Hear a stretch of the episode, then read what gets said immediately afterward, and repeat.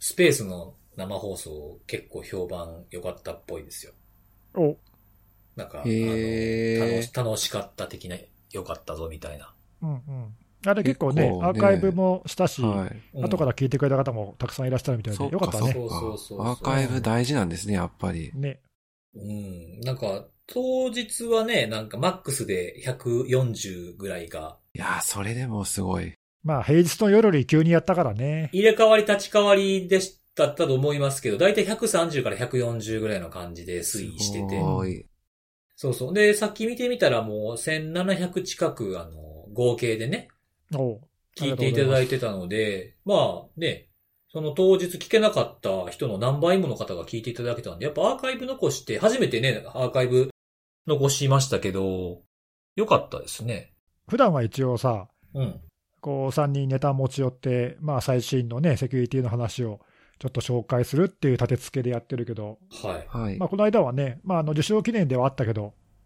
まあ、そういう感じじゃなくて、なんとなくまあ雑談そうですねっぽいってい。うか、うんうん番外編まあいろいろみたいな。そうそう、いつもと違う感じでやれたから、あれはあれで楽しかったね。はい。楽しかった。あとはやっぱりこう、リアルタイムにこう、普段のね、その、ポッドキャスト配信した時よりも、まあ、リアルタイムっていうのもあって、あの、ハッシュタグつけてツイートしてくれる方がいつもの何倍も。うんあーなんたくさんか、それが、うん。いたよね。ちょっと嬉しかっ。楽したかったた。そうそうそうそううん嬉しかった。多分なんか配信を聞いて、なんかわざわざ質問するほどでもなさそうなことも気軽に聞けるみたいな空気感があったのかもしそうでれないですすね。よね。確かに。今なら聞ける的な。そうそうそうそうそう。だからちょっとね、またなんか、あの、普段とは違うなんか立て付け、テーマをちょっとね、決めたりとかして、また何かの機会にやるのうもん。そうだいいね。かなと。はい。あれはあれで楽しかったので、またやりましょうん。はいそうそう。でね、その中でちょっと出したステッカーの話あったじゃないですか。う。ああ、なんか、そうそ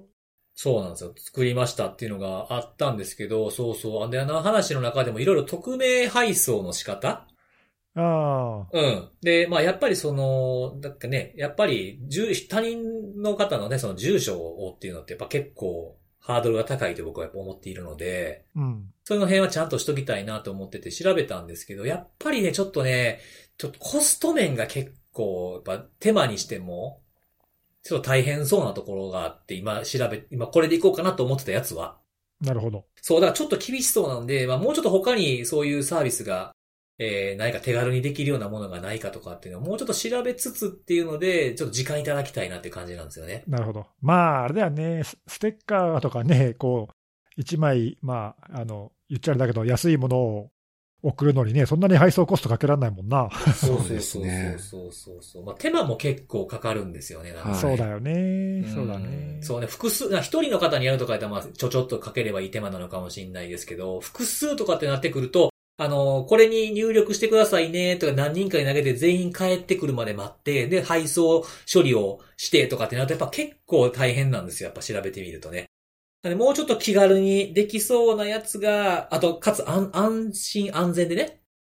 ていうやつを調べつつ、ちょっともしかすると最悪は、まあこれからコロナがちょっと落ち着いてきてリアルイベントっていう、ちょっと希望的観測も入るんですけど、それでまあ、あの、リスナーですっていうふうに話しかけていただいたら、まあお渡しするっていうふうな形にもしかするとなるかも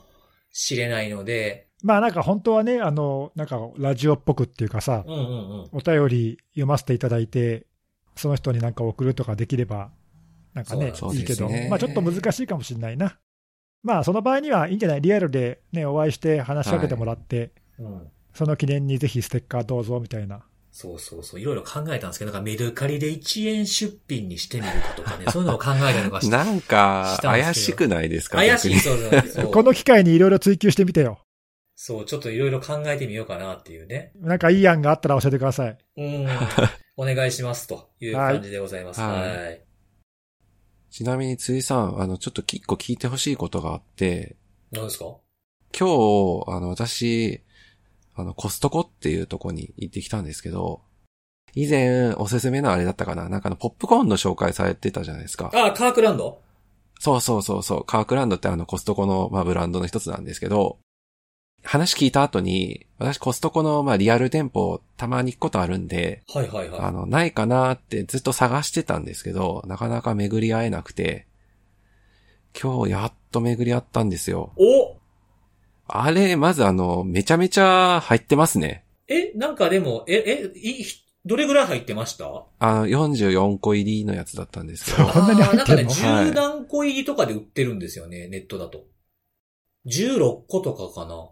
まずもう開口一番重ってなって、40何個がでかいな、ちょっとね。辻さんにおすすめされたし、ここは買っとかんとあかんなと思って、はい。買ったわけですよ、今日。うんうんうんうん。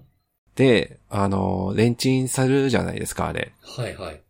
何分やればよかったっけなっていうのを、ちょっと思い出せなくて。なんか言ってたよね、確かに、辻さん。そう、なんか書い、そう、書いなんか、てない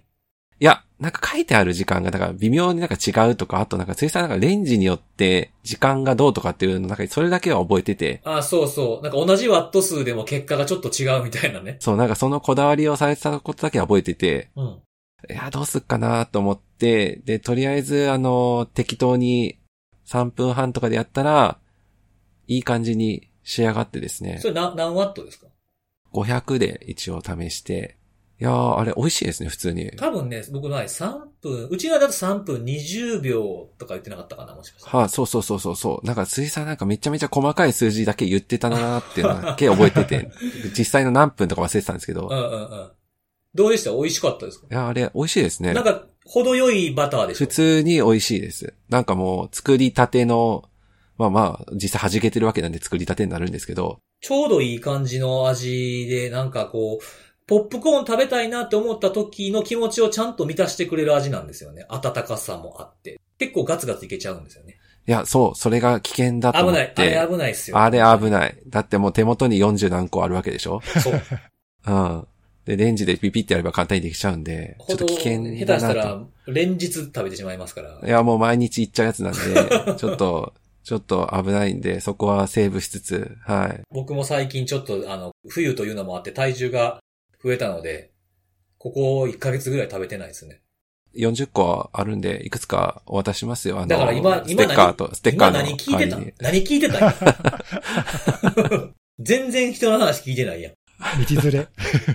道連れ。ちょっとこれだけお伝えしとこうかなと思っいや、てち、ゃんと、ちゃんとおすすめのあれを食べてるぞと、意識してたぞというお話ちょっとアピールしとこうかなと。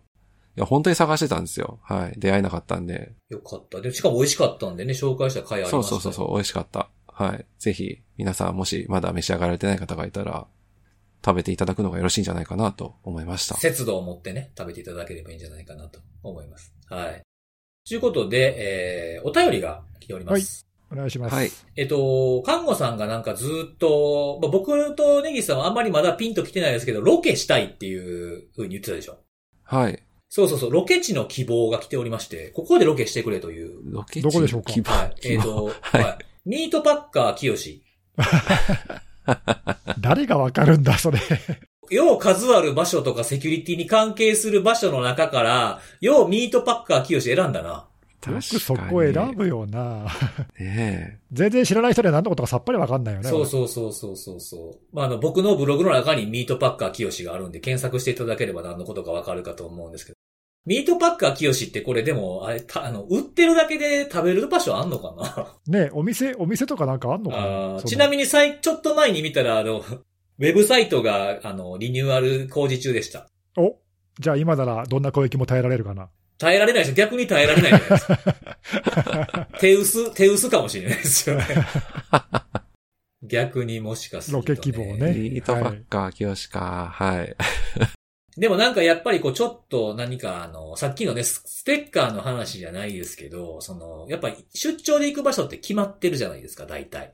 まあそうだね。ね。例えば北は北海道で、まあ、もしかしたら仙台とか、うんまあ大都市圏に限られるよね。そうそうそうそう。ほんで東京、名古屋、大阪、福岡とかなっちゃうでしょ、大体ね。そうね。そうです。うん。はいだから、そっからなんかこうね、一日多めに行ってちょっと足伸ばしてどっかでロケするとかでももしかしたら近、近場であればね、隣の県ぐらいとかやったらありかもしれないですよね。そうですね。なるほど。そういう公園の出張に絡めてってことね。そうそうそうそうそう。で、それでまたね、行ってる時にもし近くにいらっしゃる方いらっしゃら、まあ、ステッカー、このぐらいのとこにいますんで、みたいなことしてもいいかなっていう気はしますね、今ね。なるほど、なるほど。はい。で、今こんな話をしながら、ミートパッカー清のページをアクセス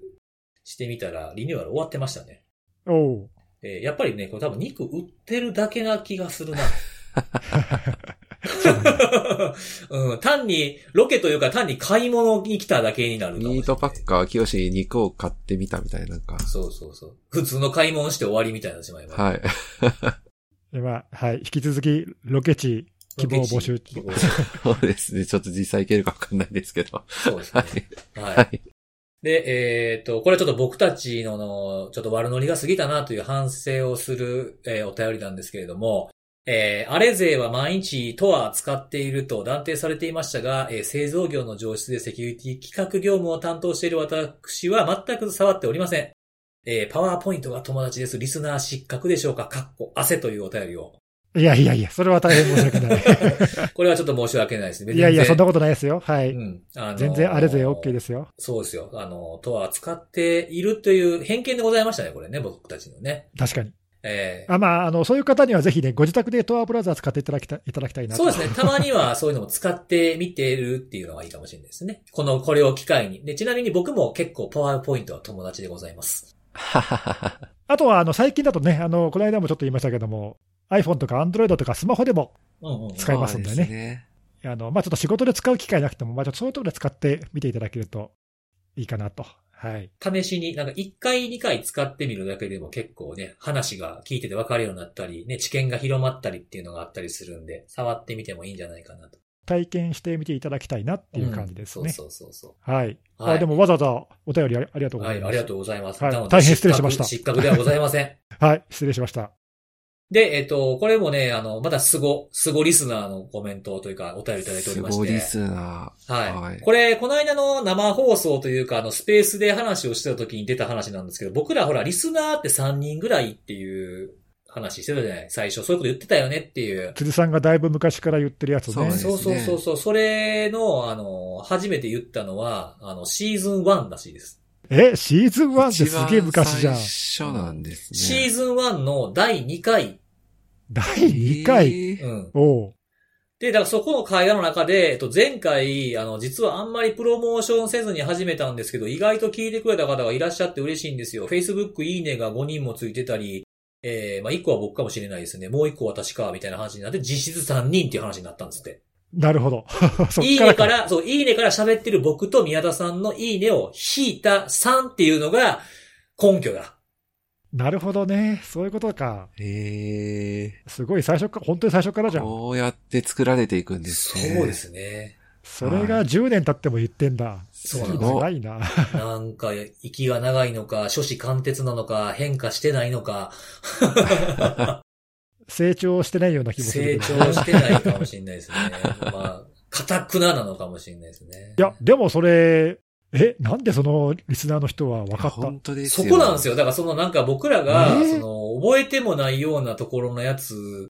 を見つけてくださる、見つけてきてくださる方、しかも一人じゃなくて複数いらっしゃるじゃないですか。はい。どうやって調べてんのこれ？ね、ちょっとたまたま今回のはその2回目だったからさ、ひょっとしたら1回目から聞いてて、たまたますぐに、ブルー、ブルートフォースってこと？そう。そうかもしれないけどはい。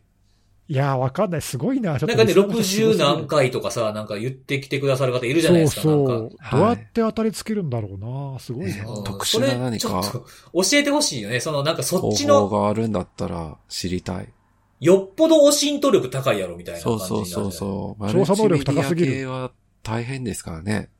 調べるのが。ほらほら、まあ最最近のやつはさ、辻メモとかさ、はいはいはいはい。小ノートがあるから、まあ、なんとなくはわかるけど、当たりはつきやすいかもしれないですね。うんまあでも前はなかったし、まああったとしても細かい発言内容まで書いてないからさ、そうです、そうです。多分聞かないとわかんないと思うんだよな。うん文字起こしとかやってないしさ、すごいよね。そうなんすごっかめちゃくちゃスピードを上げて聞ける能力を持ってるとか。10倍速ぐらいで？10倍ぐらいで。耳、耳グレップみたいなやつってこと？聞き取れないよ、それ。何なんですかね？ちょっとその、こんだけこうポツポツいろんな方々からこういう、それ第何回ですみたいなものが一週間以内にポンと出てくるっていう、ちょっとテクニックを教えていただきたいですね。確かに。そうですすごいですね。我々も見習わないと。おのおのが皆さんのテクニックを教えていただければ嬉しいなと思います。はい。はい。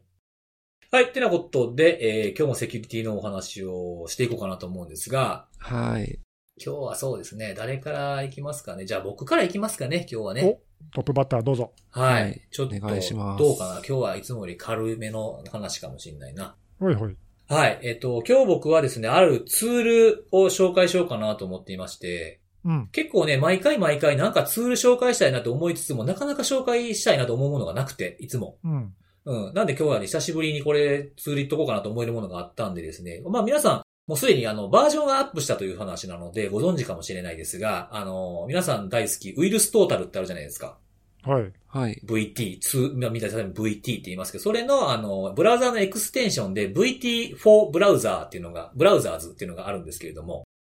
それがあの4.0っていうのになりましたと。バージョンアップしましたというお話なんですが。おーなんか、VT4 ブラウザーってさ、俺全然ごめん、全く個人的には使ってないんだけど、はいはい。なんか前それ使って、なんか情報漏洩とかなんか、そうですねな。かった。はいはいはい。あ、そうそう。だそう、あった。誤ってなのかわかんなないんですけど。かどっかの学校でしたかね？そうそう。いや、別にあの VT4 ブラウザーズが悪いわけじゃないけど、うんうん。はいそのたまたまそのエクステンション使って、ファイルアップロードしたら、それでね、あの本当は上げちゃいけない情報が入ってましたみたいな、そうそうそう。なんかそんな内容だったよね。そうですよね。まあ VT4 ブラウザーがあったから、こう手軽にポチポチっと上げちゃってたというまあ、前からほら、VT にね、あの本当は上げちゃいけないようなメールを上げちゃうとかさ、まあ、時々こう注意喚起とかされたりするもんね。そうですよね。ねなんかこう、はい。固有の情報が入ってるファイルだとか、あとはほら EML 形式で上げちゃうとかっていうのがね、この、この VT4 ブラウザーズでなくても手動で上げちゃってっていうのはよくある。ね、そうそう。いや、なんかそういうイメージがあってさ、なんか手軽に上げられるのはいいけど、なんか危ないなっていう、なんかそういうちょっとマイナスイメージも確かに。持ってて、ちょっとごめん、自分では使ってなかったな。あ、そうですね。じゃあ、あのーこの VT4 ブラウザーズの説明のページにの中には、一番初めのところに警告っていうのが書いてあって、何がデフォルトでオンになるかって書いてあるので、それからまずは先に説明しますね。おうほうこの、まあ、VT4 ブラウザ、僕はあの、Chrome に入れてあるんですけれども、その Chrome の、まあ、エクステンションとして、えー拡張機能として使えるやつなんですが、えっと、ポチッと押すと設定画面が開いてくるんですけど、一番初めに、えーチェックが入っているやつは、まずはダウンロードしたファイルをスキャンしますっていう VT でね。いうふうなものが、はい、書いてあるんですよ。ななので、このチェックをすればもう自動でスキャンしなくなるんですよね。うんうん。うん。で、えーまあ、自動でスキャンしておいてほしいけれども、あの、さっきみたいにほら、機密とか、あのーやりとりがっていうのになると、ドキュメントファイルってやっぱ見られたくないって結構多いと思うんで、うんそうですねう。ん。そのスキャンはするけれども、ドキュメントファイル、DocX とか PDF なんかは、えースキャンしませんっていう風なのもデフォルトでチェックが入ってます。うんうん。これがデフォルトの状態ですね。で、それに加えて、そのダウンロードするときに、その VT に送るかどうかっていうのを、こう、ポップアップというか、プロンプトを出してくれるっていうのをオンにするってこともできます。これはデフォルトでオフ。で、あとは VT に送信するときにダウンロードを一旦停止するってやつですね。これも危なかったって分かったときにダウンロードしないっていう風にするために、これは通常だとダブルでやるんですけど、片方だけにして VT に送って、その結果を見てからダウンロードを決めるっていうのをチェックして、これはデフォルトでオフなんですが、それをオンにすることができますと。で、あとは、その、情報を外に送っちゃうっていう意味だと、あの、匿名で、個人が紐つかないように、パッシブ DNS のデータを VT に送るっていうのを、これはデフォルトでオンになってます。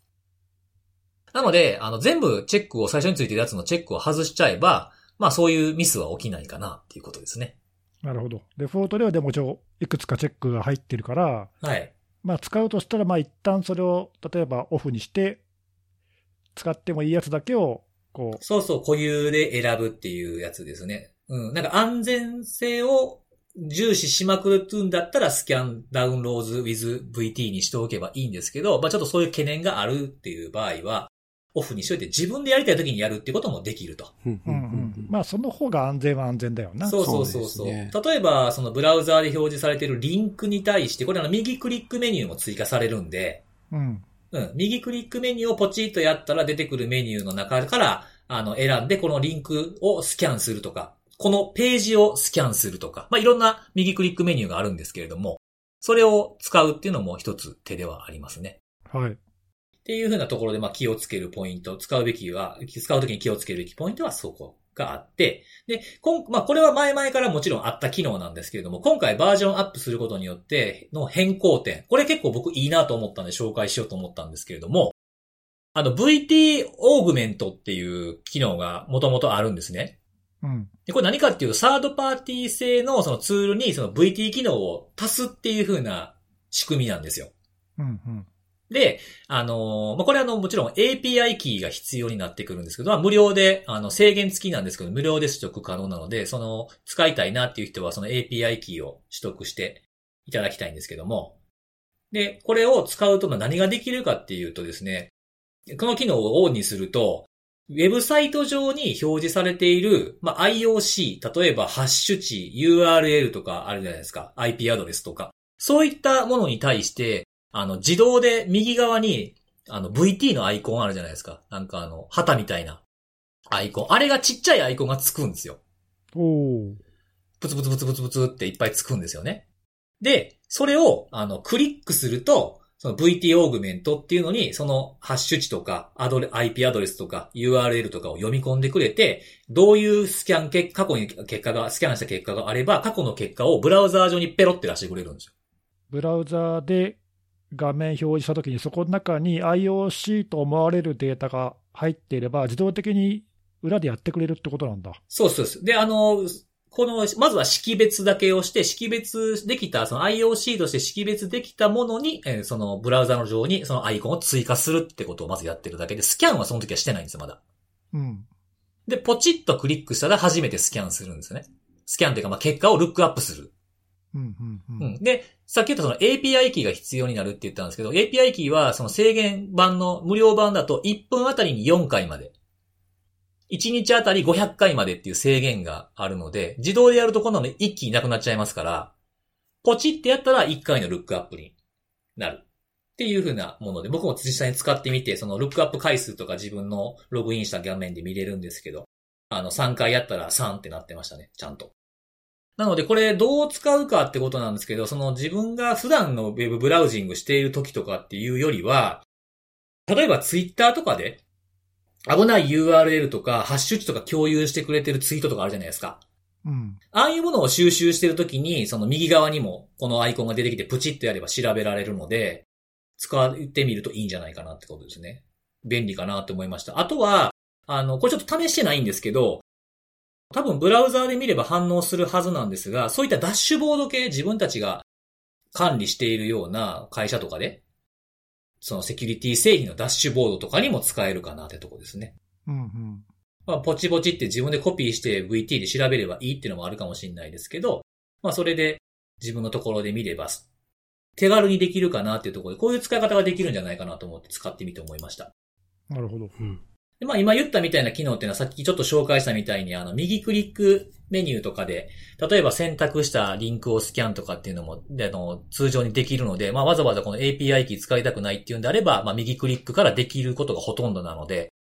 あとは、あのー表示してるそのページ内にあるすべての IOC を自動で識別して VT で一気に検索とかっていうのを右、右クリックメニューからもできるので、そういう方、そっちを使うっていうのもありかなとは思いますね。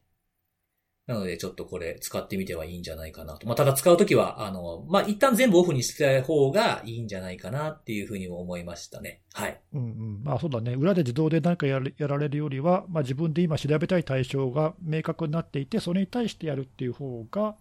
まあ望ましいかもしれないね。そうそうですねそうそうは一般の人がね、もし使うとしたら、えっ、と、自分で意識しなくても、こうそういうのをスキャンしてくれた方が便利って思うかもしれないけども、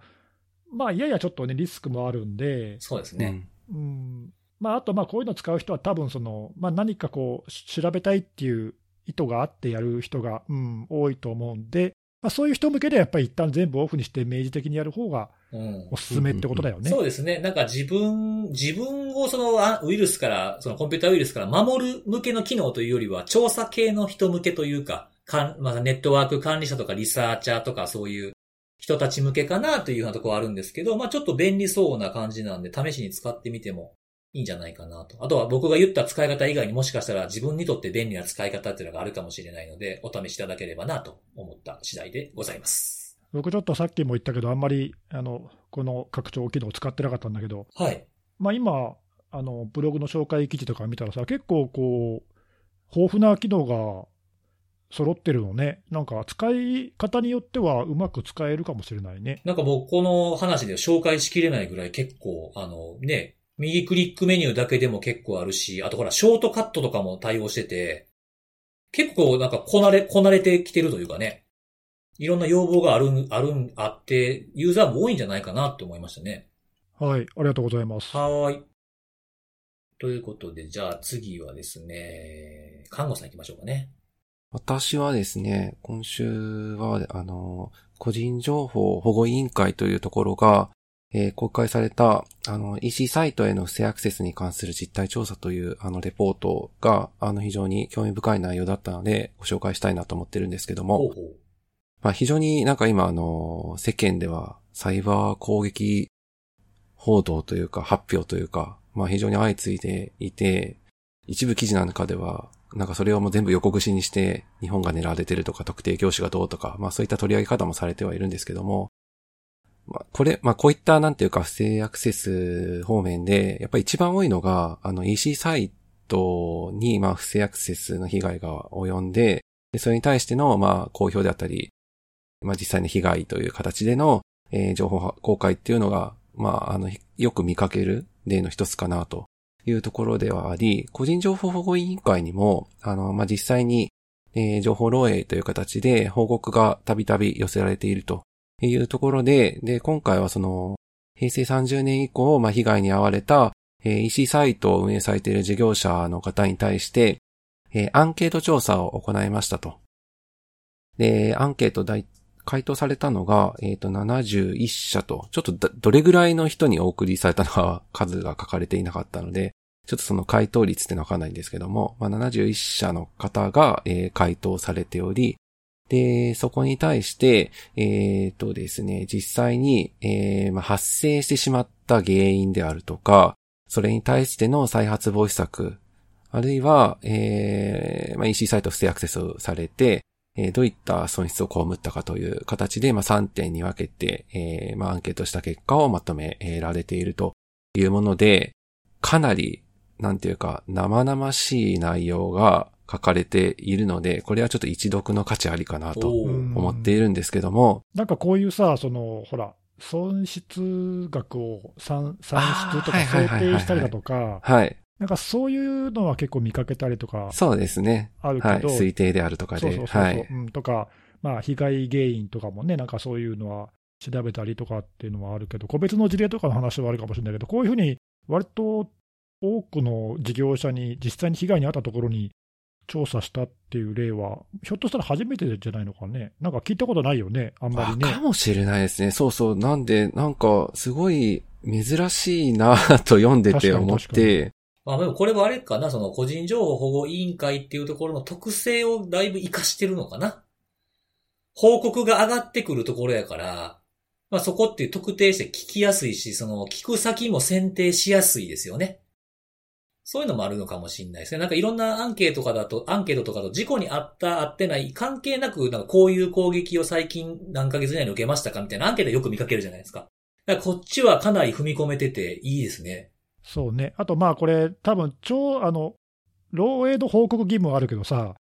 調査の回答義務は多分ないと思うんだけど、なそうですねいですね。まあでも、個人情報保護委はい員会から言われたら、まあ協力するような、多分な。そうですね。する、するでしょうね。多分ね、はい。まあ、そういうのもあるかもね。あなんか非常に生々しいデータ、貴重貴重だね。はいうんはい。どんな感じでした？かで、あのーまあ、いきなり総括的な内容が最初書かれてるんですけども、えっ、と、まあ、基本的には、その事業者、まあ、実際にその EC サイトを運営されておられる方と、運営されてるとは言っても、実際にその事業者の方が全部やっておられるケースっていうのは非常に数としては少ないと。で、実際には委託先ということで、まあ、どっかのベンダーであったりとか、開発業者、運用業者に任せる形で、まあ、実際 EC サイトの運用されているケースがあるということではあるんですけども、そこにおいて、まあ、やっぱりそのセキュリティに関わる契約は、契約であるとか責任範囲とか、そういったところの認識合わせがされていないというのが多く見られたと。なので、まあ、まずはそこから入ることが重要と書かれており、あとはですね、不正アクセスが発生した原因っていうんですかね。なんで不正アクセスを受けてしまったかというところの原因に関しては、SQL インジェクションが、えー、31%、数で言うと22社と。で、あるいは、あの、ペイメントモジュールなのかな。えっ、ー、と、決済画面の改ざんを引き起こす脆弱性っていうのが、えー、37%ということで、数で言うと26社ということで、まあ、基本的には、まあ、EC サイトの脆弱性を、まあ、狙った形で不正アクセスの被害を受けているというところがあり、まあ、あの、実際その再発防止の対策としても、まあ、枠とかいろいろ上がってるんですけども、その中でとりわけ多かったのが、製品の脆弱性の最新情報の収集を実施するというのが、えー、まあ、実際事後に行われた再発防止の対策としては68%、48社というところで、まあ、あの、脆弱性起因の、えー、不正アクセスを受けて、それに対する対策が行われているというケースが結構多いのかなというところと、まあ、あとはそのなんでそもそもさっき言った SQL インジェクションとか、まあ、改ざんされるような脆弱性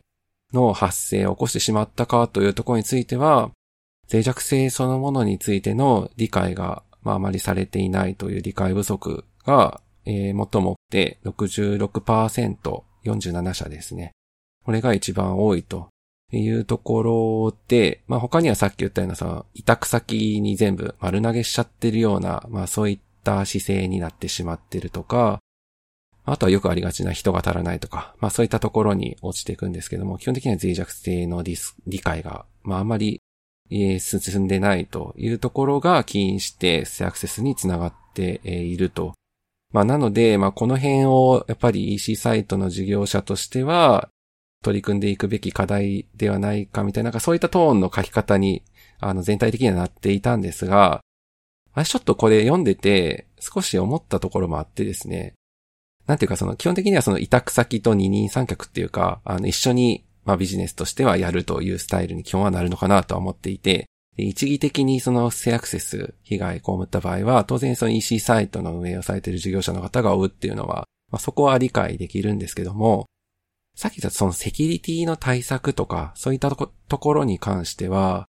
まあ当然あの、委託をしているっていうことを踏まえると、まあそのシステム全般に対する技術的な意味で言うそのプロっていうと、まあそこは一歩読んでないところが当然あるのかなというところが、まあ背景としてあるのかなってか、まあ個人的には思ってまして、で、ふと思ったのが、そのセキュリティに対する提案を、まあ受けたかどうかっていうところで、あの、アンケートされてるんですけども、受けたことがないっていうのが42%、30社いて、これちょっと意外というか、根が深い問題だなと思ってて、で、まあ、今回この EC サイトっていうのでくくりされてるわけなんですけども、まあ、これなんか広い意味で言うと、なんか他のシステムとか、まあ、あの EC サイトに限らない他の一般的なシステムとかサービスとかにおいても、なんか似たような傾向があると嫌だなっていうのは、あの、ちょっと個人的にこの報告書を読んでいて、えー、思ったところですね。なんかやっぱり提案を受けたことがないっていう数字が、まあ、こんなあるんだっていうのが、まあ当然なんか聞くべき、興味関心を持って聞くべきっていうのはそれはそれでわかるんですけども、なんかそもそもそんなことすら知らない、認知してないっていう状態からすると、なんていうか提案がない状態からするとなんかもうまさに全く進まないような、非常に追い込まれてしまうような感じになってしまうのかなっていうのは思っていてですね。確かにね。はい。これ、あの、調査のさ、対象のその事業者を見ると、まあ、その一つの要因かなと今聞いてて思ったのは、そのなんかほら、脆弱性の内容も割とまあ、ここ10年に10、10年以上かな、もうずっと変わってないような感じの、うんはい、内容だし、まあ、委託先に丸投げしちゃうとかっていうのも、まあ、今に始まったことではないとは思うんだけど、はい、これ見ると、その71社のうちの3分の2は100名未満の割と小さな会社なんだよね。ね。はいはいはいすると、運営してる会社側も小さいし、まあ、おそらくだけど、委託先もそんなに規模の大きなところじゃないような。超有名な会社っていうことではなさそうですね。多分ね、その、はい、うん。もしかすると、そういう中小向けにこう安くいろんなサービスを提供しているようなところとかだとすると、なんかお互いにさ、こうどっちもそこまでこう面倒見る余裕がないというか、はい。提案をしこう、ね、あのお願いしますっていう、それが必要とも思えない、そういうリソースもない、はい。逆に頼まれる方もそこまで、ね、いや、こんな安くやってんだから、そんな余裕ないよみたいな、わかんないけどわかんないけどね。まあ本当かわかんないですけど、SNS とかで信じられない数字が流れてたりしますからね。そうそうそう、なんかもしかしたらなんかね、そういうこう、まあ、規模にもよるのかなっていうけど、なんかそういうこう、召集感っていうかさ、ビジネスのなんかやり取りがあって、結果がこうなっちゃうのかなっていうか、まあ、そう考えるとままさに本当根深いっていうかね、これは逆のアンケートも知りたい。そ提案を受けたことはないっていう風なのは、これはその EC サイトを運営、運営しているというか、その、なんていうかな、まあ、主催している側の話う。じゃそないでか。うですすね。はい。そうです、そうです。いや、逆の、まあ、例えばそういうベンダーは提案をしたことをしない理由が何なのかとか、そう。それも気になそったっんですよね。ちを双方に聞くと、よりなんかこう、問題が浮き彫りというよりは、はっきりするんかな、あの、仮説がはっきりするのかなっていう気はしますよね、これね。そうなんですよ。どうせ、もしかしたら向こう側から、ベンダーからすると言ったところでせえへんでしょって思ってるかもしれないじゃないですか。予算的にキチキチやしね。だってほら、これ、ね、脆弱性の情報の収集が不十分とかさ、うんはい。なんか診断もあんまりやってないとか、はい。まあなんかいろいろ、その再発防止に書いてあることもさ、まあ、特にそのね、なんか目新しいことが書いてあるわけじゃないけど、まあ、やっぱりそういうレベルでできてなくて、それを改めて見直すっていうところがこんなに多いとすると、うん。ね、委託する側もされる側も、そのあたりまで結局、全然手が出せてないっていうか、はいうんえーってなんかね、10年前だったらわかるけどさ、これが。そうですね。うん今今ね、令和になってこれかーって言うと、なんかちょっとね、んですよ厳しいね。。調査方法は平成30年4月から令和の3年3月までにっていう話だったので、めちゃめちゃ昔のっていう事例ではないので、だよね、ちょっと厳しいよな、この状況は。ですねでもまあ、それが多分現実なんだろうね。そうなんですよ。はい。いや、でも実際問題、こういうあの状況で、まあでも多くのその EC サイトが運営されていて、まあ利用者もたくさんいてさ、まあ実際個人情報とかカード情報とかがまあ毎日のようにこう漏洩する事件が起きている、被害が起きているっていうね、まあ、これが現実だからなんとかこれはしないといけないよね。はい。いや、なんか改めてこう突きつけられると、ね、ずっしりくるね、これは。これどうすんだみたいなところですかね。はい。ちなみに今お話ししたところ以外にも、あちょっと今日、今お話しできなかったんですけど、あの、もっと、なんだ、生々しい具体的な 被害額がどうとか、復旧に要した費用がいくらかかったとか、まあなんかそういったところも、あの、今ご紹介したレポート上には書かれているので、ぜひ、これ全部読んでいただきたいなと。はい。なんか今、今を知るにいいですね。そうなんですよ。ぜひこれ、えーあの EC サイトを運営している事業者さんに読んでほしいよね。そう。絶対読んでほしい、これは。うんはい本当ね、今は別に被害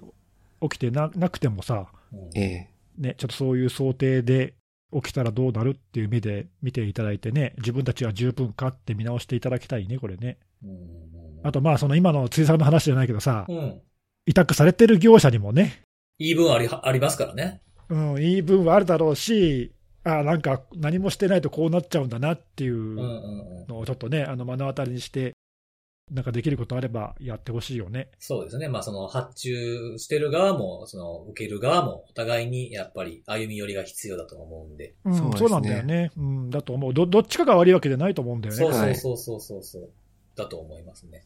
いやーなかなか貴重な調査資料というか、はい。そうですね。僕もさらっとしかまだ読んでなないから、じっくりもう一回読み直そう、これ。はい確かになんか今まで変わってないってことを知るのもね、大きな情報ですからね。そうですね。はい。僕も見直してみようと思います。はい。はい。ありがとうございます。はい。はい。えっ、と、じゃあ最後、ネギスさんですね。お願いします。はいお願い。します。えーっと、私は今日はですね、えーまあ、ちょっとサプライチェーン関連の話を、まあ、ちょっと前にね、あの3人でセミナーでも取り上げた、そうですね。ん。まあ、最近ちょっとホットだというか、いろいろ事件も起きてますしね、あのまあ、そんな話で、まあ、今週またちょっとあの一つそういう事例があったので紹介したいんですけども、と、まあ、僕ちょっとあんまり使ってないんだけども、Node.js のモジュールで、えー、NodeIPC っていうのがまああって、これは結構1週間にその NPM で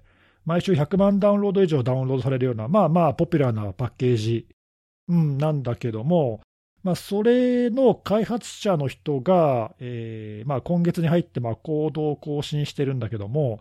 ちょっとそれが特殊で、この開発者の人はその今のロシアのね、ウクライナへのその侵攻に反対していて、おそこに絡んだやつなんですね。そうそうそう。戦争反対の抗議の意思をこう伝えようということで、まあ、意図的にそのためのこう行動を追加しちゃったのね。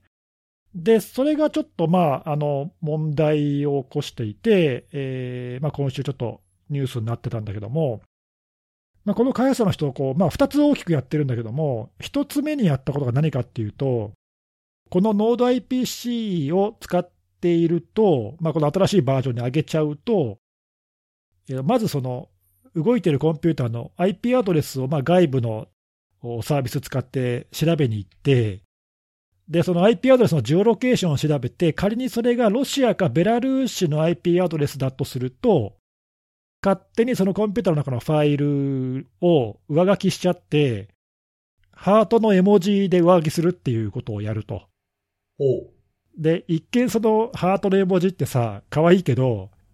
やってることは破壊なわけよね。上書きなんですよね。あの、新しく作成じゃなくて上書きなんですよね。上書き、上書きなんで、これ破壊型マルウェアと言ってもおかしくない挙動ワイパー的な。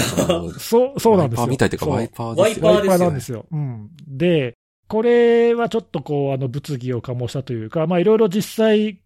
開発者に対してもヒードバックで、これはダメなんじゃないとかっていろいろあって、まあ結局その、24時間足らずで、あの、このコードは結局消されて、なかったことになったんだけども、はい。まあでも少なくともその24時間アップされてたので、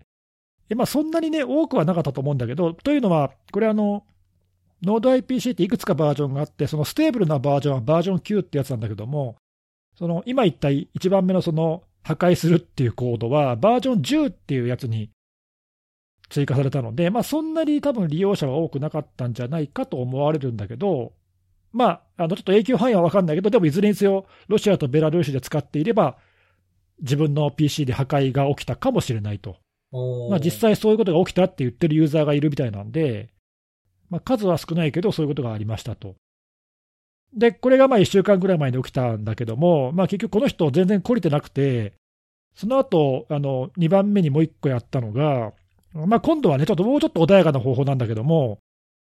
今度はそのさっき言ったそのステーブルなバージョンのバージョン9ってやつのアップデートにコードを追加したんだけど、今度はユーザーのデスクトップ上に、まあ、抗議メッセージが入ったテキストファイルをこう作成すると。いうことをやって、まあ、あのこれは破壊ではないので、でもなんか若干ランサムノート。そう。そうそうそう。ランサムノート感がありますよね。そうそうそう、脅迫メッセージを送るね。そうなの。はい、あの、戦争反対っていう、まあ、ちょっとね、メッセージを書いたテキストファイルを作るっていう動作をするっていう、まあ、そういう、あの、コードを追加しましたと。うん、で、こっちの方は、ちょっとステーブルなバージョンの方でやったので、ちょっと影響範囲が大きくって、例えばそのフロントエンドのフレームワークでよく使われている Vue.js ってあるじゃない？あれも実はこの NodeIDC ってやつを使っ、IPC ってやつを使ってて、結構その、この NodeIPC のモジュールに依存している他のパッケージに結構影響が波及しちゃっていて、比較的こう影響を受けたユーザーが多かったのではないかと思われる。わかんないんだけど。で、まあ一応これもあのいろいろ批判を浴びて、修正されたりとかしていて、今はどうなってるかっていうと、全く新しいバージョン11っていうバージョンが作成されていって、で、そちらにはもうあの、リードミーにも書いてあって、抗議のメッセージが出ますって書いてあって、まあ一応そうやってリリースされている感じになってる。削られたわけではないんですね。前もってね。うん、結構だからこの人頑頑固っていうかさ、だ結構そういう反対されても、まあ、一応あの自分は意思を貫くぜみたいな感じになっていて、ただ、その既存のパッケージをあの更新するっていうことはやめて、新しいバージョンで立ち上げたみたいな感じになってるんだけど、まあ、いずれにせよそういうことが行われましたと。これが先週、今週の動きで、で、ちょっとね、こういう、その、なんていうか、あの、まあ、こういうやつね、あの、プロテストウェアっていう人もいるんだけども、あの、まあ、プロテストって抗議っていう意味と、まあ、ウェアをくっつけた造語なんだけど、まあ、でもその、今のさ、抗議メッセージをテキストを作るっていうのは、まあ、100歩譲ってギリセーフかなとしたとしても、うんさっきのそのファイル上書きはちょっとこれアウトだと思うんだよね。そうですね。うん、これはちょっと一線超えてるので、まあ、これはマルウェアって言われても仕方ないし、うん実際にあの NPM 管理してる GitHub は、このあのさっきのファイルを上書きするっていう動作をするバージョンはマルウェアと断定してて、うんユーザーに注意喚起してるんだよね。なんで、これはちょっとやりすぎなんだけども、まあ、かといって、じゃあ、その抗議メッセージをやるのはいいか、いい手段かっていうと、これもちょっとね、あのまあ、疑問っていうか、まあ、いろいろ反対意見もあるんじゃないかなと。まあ、ユーザーがもともと想定してないというか、そのソフトウェアに望んでる機能ではないですもんね。そうなんだよね。別に自らそれが選んで使ってるわけじゃなくてさ、勝手に更新されたわけなんで、いわゆるサプライチェーンリスクって言われるソフトウェアの更新を装って不正なマルウェアが入り込むのと、まあ、何ら変わらないことをやってるんで、確かに。まあね、それを開発者がやっていいかっていうと、どうなんだろうなっていう。まあそういうちょっと議論をあの呼んだ事件がありましたと。うんうんうんうんで、つい最近もさ、1月ぐらいだっけ、別の NPM のパッケージでさ、ありましたよね。うん、あれはその戦争反対とかじゃないけど、あのもうやってられるかみたいな感じで、はい。それはね、そのオープンソースを正当な対価を払わずに使っているこう会社とか。に対するまあ抗議っていうのもあったかもしれないけど、まあそういうこういろんなね、こう問題をはらんでいて、開発者がそういうあのサボタージュするみたいなのは、まあ、これまでにも結構たびたび起きてて、うんあとあのその逆に悪意を持った人が乗っ取って更新をしちゃうとかね、そういう事例もあるし。なんで、まあ、いろいろそうそう、あの、開発者自らがやるっていうケースだけじゃなくて、いろいろあるんだよね。なんで、やっぱりこう、そういう、こう、なんていうの、ソフトウェアのサプライチェーンリスクっていうのは、やっぱりね、こう、今、こう、こんだけ事例が多いとさ、ちょっと注意しなきゃなっていう、うん、まあ、そんな事例がありました。でね、あの、まあ、ちょっと、ちょっとあの、まあ、最後にというか、もう一個、じゃあ、この、そういう、その、まあ、オープン、今回はたまたまオープンソースだったけど、オープンソースに限らず、そのソフトウェアのサプライチェーンリスクにどう対処するのがいいのかっていうのは、結構やっぱ難しい問題で、うん僕らもほら、セミナーでね、あの答えはないけど、いろいろこういうのあるよって議論したじゃない？うんはい。で、あのそこではちょっと取り上げなかったんだけども、今日ちょっと一個だけ紹介したいなと思ってるのは、今、あのそれに対するこう対処の一つの方法として、うんえー Software Bill of Materials っていう SBOM って略されるんだけど、これを活用しましょうっていうことが結構言われてて。ちょっとこれはね、あの知っといた方がいいかなと思うので、ちょっと用語として紹介したいんだけど、どういうもんなんでしょうか？えっとね、これは日本語にするとソフトウェアの部品表って訳すのかな？部品。うん、部品表。例えばその、自分が開発者だとして開発しているソフトウェアが使っているう外部のライブラリとかコンポーネントとか、モジュールとか、まあ、そういったそのいわゆる部品、ソフトウェアの部品のリストっていうのををきちんと整備しましょうっていう、まあ、そういう考え方で、で例えばこれがあるとど、どういうメリットがあるかっていうと、まあ、一つは例えば、昨年の12月に起きた Log4j の Log4 シェルっていう脆弱性があったじゃない？ありましたねありま。したね。ね、あの時にも結構これあの話題になったんだけど、どこで Log4j のこのパッケージが使われてるか分かん分かんないっていう問題があって、はい。脆弱性がどこまで影響を及ぶかっていうのがこうすぐには分かんないっていう問題があったじゃない？で、そうした時に、あのどのソフトウェアがこの Log4j のどのバージョンを使ってるかみたいなのが、部品、どの部品を使ってるっていうのが一覧で分かっていれば、でなおかつそれがこう自動的に調べられる仕組みになっていれば、まあ、立ちどころにさ、影響範囲がパパパッと出てきて、あ自社で使ってるソフトウェアでこれとこれとこれが影響を受けるからすぐ対処しようとかっていうふうに、まあ、対応がすぐに取れるじゃない。まあ、そういう使い方が一つ想定されてるんだよね。うんうんで、あとは、あのまあ、いくつかある中でもう一つだけ紹介すると、まあ、製品を選ぶ、今度買う側、ソフトウェアを購入する側が、例えば、その提供する側がこういう部品表っていうのを出してくれると、例えば食品の成分表みたいなもんで、うん。例えばアレルギーがあるからこう、ある食品の中にこういう材料が入っているものはこう自分は選びたくないとか、添加物とかを取りたくないとか、まあ、だからいろいろあるじゃない。で、まあ、例えばそういうこう食品を買うときにさ、そういう成分表を見て選ぶって人がまあいるじゃないうん。例えばそれと同じように、ソフトウェアを買うときにも、こういうパッケージに依存したものは例えば使いたくないとか、えーたくさんの部品に依存しているものっていうのは、こうやっぱそれだけ脆弱性とかが入り込みやすいんで、なるべくそういう依存関係が少ないものを選びたいとかさ、まあ、例えばそういうこう選定基準があり得るじゃない。はい。例えばそういうソフトウェアの選定の時にこういう部品表があるといいよねっていう、まあ、そういう使い方とかも想定されていて、なるほどまあ、いずれにせよこうそういうものをこう整備しましょうっていうのが結構今言われてるのね。で、なんでこれがまあちょっと今クローズアップされてるかっていうと、まあ、一つ大きな理由は、あの昨年の、これアメリカの例だけど、昨年の5月にバイデン大統領があのエグゼクティブオーダーっていうのを出して、えーまあ、サイバーセキュリティもっと向上するようにいろいろやりましょうって号令をかけたんだけど、その中にそのソフトウェアサプライチェーンセキュリティをもっともっと向上しなきゃっていうのが結構大きく割かれてて、その中に入ってんのね、この SBOM が。で、まあ、それを受けて、今年あの NIST がガイダンスを出してて、えーそういうのを整備しましょうってこうやってるんだよね。なんで、おそらくだけど、近いうちにアメリカでは、政府機関向けにソフトウェアを売るベンダーは必ずこの SBOM をつけなさいっていうのが、おそらく義務化されると思うのね。う。はいはい。という動きが、まあ、アメリカではもう起きてて、えーもう何年も前からそういうのをずっと検証して、やっぱりこれ、効果高いよねって、まあ、動き出してる状況がありますと。で、あと、まあ、日本ではどうかっていうと、日本ではまだそこまで普及してないんだけど、経済産業省のタスクフォースで、やっぱこれ必要だよねって検討が進められてて、今なんか去年ぐらいから実証実験始めてんだよね。で、おそらく、まあ、アメリカよりは遅れてるけども、おそらく日本でもこの先、ソフトウェアを、まあまず提供するベンダー側にこういうものが求められていくんじゃないかなという気がするので、えーソフトウェアを選定するときにこう SBOM があるかないかで、例えばさ、選定基準にななるとか、調達する、政府の調達する要件に、ソフトウェアには SBOM が必ずあることとかさ、はいはいはい。要件化されるとか、おそらくそういうことが想定されるのね。多分これは近い将来起きると思うんで、まあ、今のうちからこういうのをちょっと知っておいて、どういうふうに活用すればいいかなとか、あとまあ今言ったけど、そのこれやっぱりあの、何、手書きの表じゃダメなんで、自動化してできないと、うん、意味がないので、まあ、一応そういうその業界標準的なその仕様とか、どういうこう内容を含めるべきかとか、どうやってそれをツールで自動化するべきかとかっていうのは、まあ、ある程度こういくつか標準的なものっていうのはもう何年も前から開発されてるんで、まあ、そういうものもあるんだよね。なんで、こう、ちょっとね、そういう、あそういう動きが今あるのねっていうのは、まあ、知っといた方がいいかなっていうのと、まあ、とはいえ、その、これはどっちかっていうと、今の脆弱性の対応っていう話で言うと、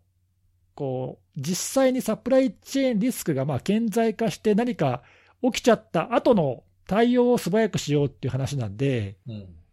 入り込むのを防ぐことはできないんだけど、まあ、とはいえね、そのそもそもリスクをその最小化するために、あらかじめこういう依存関係ができるだけ少ないものを選ぼうっていう、まあ、そういう意識が働いたりとか、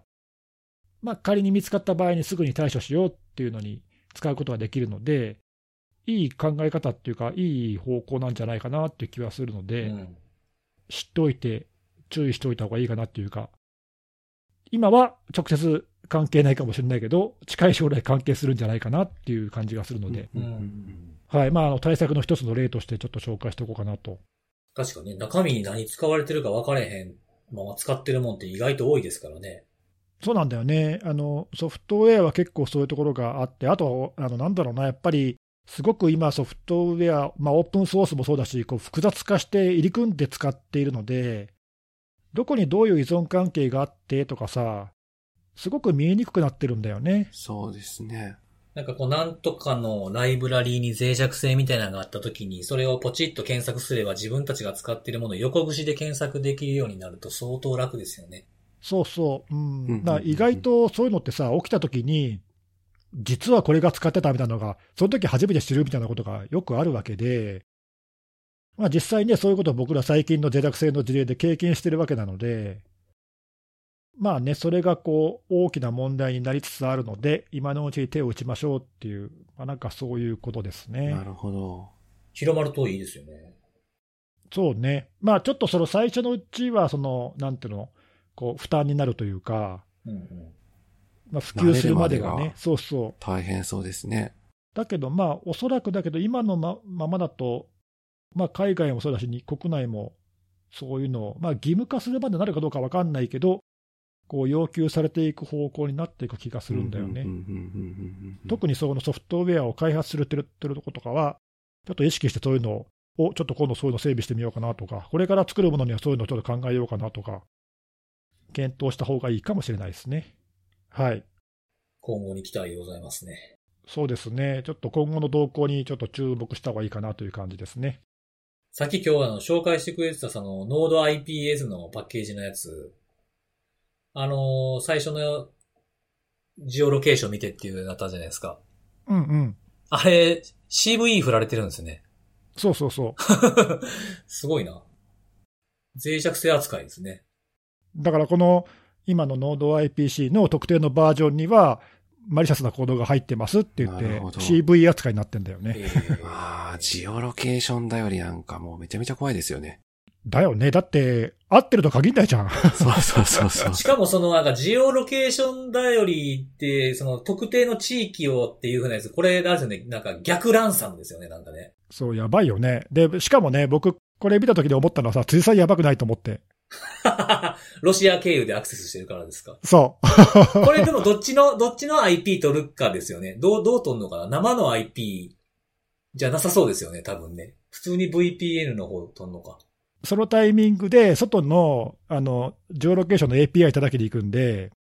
普通に VPN 使ったら普通にロシアになると思うよ。そっかそっかそっかなるほど。特にローカルの言語とか、設定言語とか見てなさそうですもんね、単に。辻さんちょっとやってみたらいいんじゃないですか。嫌ですよ、そんなのもうなんか。ハートで、ハートで上書きされるんでしょ。辻さん狙いだよ、これやばいよ。ね。うん、あの、下手したらこのタイミングでこれに、これ食らうの日本で僕だけやったかもしれないですね、もしかするとね。やばいよ。下手したらね。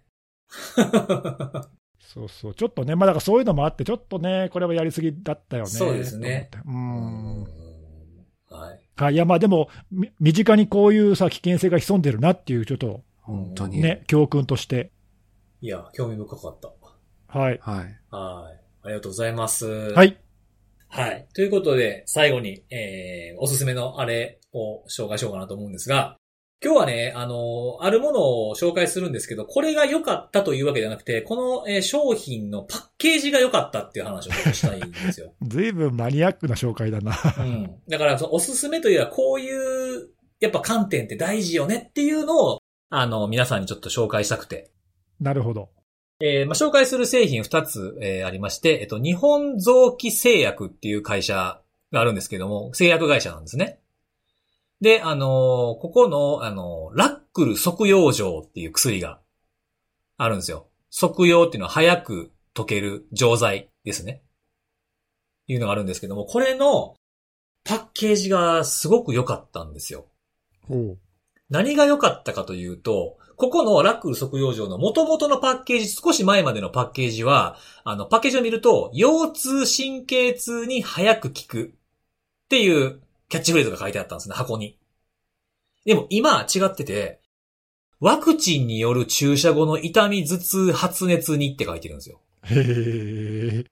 うん。で、あの、ワクチン、僕もね、その、打つ前とかに、あの、ワクチン、その、解熱剤とかで調べると、その、こっち飲んだ方がいいとかあるじゃないですか。アセトアミノフェンとかね、の方がいいよとかっていうのがあるんですけど、そんなわざわざいちいち調べんと、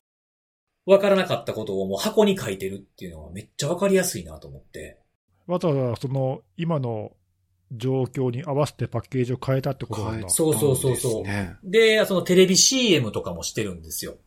へー、うん。で、これ僕の推測でしかないんですけども、テレビと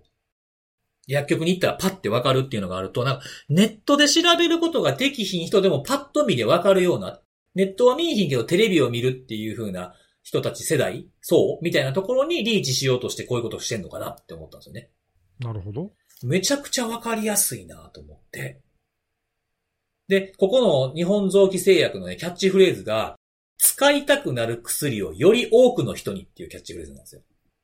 もうなんかもうこれも、またネギスさんにこじつけって言われるけど、これもセキュリティにも言えるぞと思ってね。使いたくなる。設定したくなるセキュリティをより多くの人に、みたいな。今思いついたやつ言ったから、あんまりうまくもなんともないんですけれども。うん、微妙な感じだ。まあこういうなんか、うんまあ、パッと見でわかるっていうのってやっぱ大事だと思うんですよ。そうだね。そうですねうんうんほんでね、それと同じで僕はその、ちょうどタイミング的にこれを知ったのがもう自分がもうワクチン打つ直前に知ったので、これを手にすることはなかったんですけれども、たまたま宣伝を見たっていうだけでね。で、僕が用意してたやつが、やつは、新セデス錠だったんですよ。で、これね、その、買った時は全く気づかなかったんですけど、パカって開けるじゃないですか。薬飲む時とか、久しぶりにちょっとなんか熱っぽいな、体が痛いなとか、また、あとは鼻水がぐずぐってるなと思って薬なんか飲もうと思う時に、まず毎回確認することは何すか？なんだろ一日何回まで飲んでいいかと、自分は自分の年齢、体重やと何錠飲むかですよね。う。ああ、なるほど、なるほど。あんなもん毎回毎回覚えてないでしょそんなの。でも、セデスはパカって開けた箱の裏にでかく書いてるんですよ。おお。1日3回まで空腹時を避けて4時間以上間隔を空ける何歳以上は何錠っていうのをもうふ蓋の裏にパカーって書いてるんですよ。ほうほうほう。ほんで、あのーでもこれほら、薬ってさ、持ち歩く人もいるじゃないですか。普段から。ピルケースとかに入れて、何かあった時に飲もうみたいな人もおるでしょ？まあ、いるね。うん。全く同じことが、あのー錠剤が入ってある入れ物の裏の銀紙のところにも書いてあるんですよ。何、一日何回までって。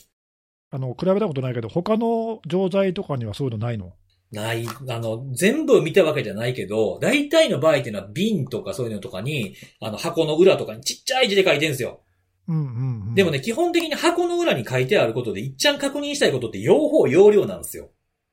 で、テレビとか見ててもね、用法、用量を守ってとか言ってるくせに、もう小さい字で書いてあるんですよ。他と区別つけ、つきにくいような字で。本当に必要な情報を大きくわかりやすくそう。書いてくれてると。だからこれはなんかまあ薬だけじゃなくてね、自分たちもなんかこう、人に伝えたりとか注意喚起をするときとかに気をつけないとか、詳しく全ての情報ではなく、まず何を伝えるのかみたいなことというか、相手が欲しがる情報は何なのかみたいなね。なんか前、看護さんがあるセミナーで言ってたみたいに、脆弱性情報を伝えるっていうような時とかに、天気予報ってやっぱ優れてるなみたいなことをおっしゃってたじゃないですか。ああ、はい言ってたね。うん、はいはいはいその、で、なんで明日雨なのかとか、なんで寒くなるのかどうなのかとか、天気図がどうなのかじゃなくて、明日傘いんのかどうなのか、上着はいんのかいらんのかを聞きたいわけなの。はい。その必要な情報っていうのをやっぱりこう、使う側とかね、あの、伝わる側の視点に立つっていうのを、こういうのって、薬なんて昔からあるのに、こんなん最近ですからね、見るようになった。こういうの。うんうん。ちょっと改めてね、僕もね、こういうこと、僕も、まあもしくはこれを聞いてる方もなんかそういう仕事の中で人に伝えること、まあまああると思いますから、こういうのを見習うっていうのはおすすめかなと思って紹介させていただきました。なるほどね。なんか、いろいろ勉強になるね、そういうところもね。いやー、本当になんかね、やっとこういうのが出てきたんやなっていう、確かにうんかった、あるようでなかったなっていうね、うん、ありがた機能やなと思いました。勉強にもなりましたという話でございます。はい。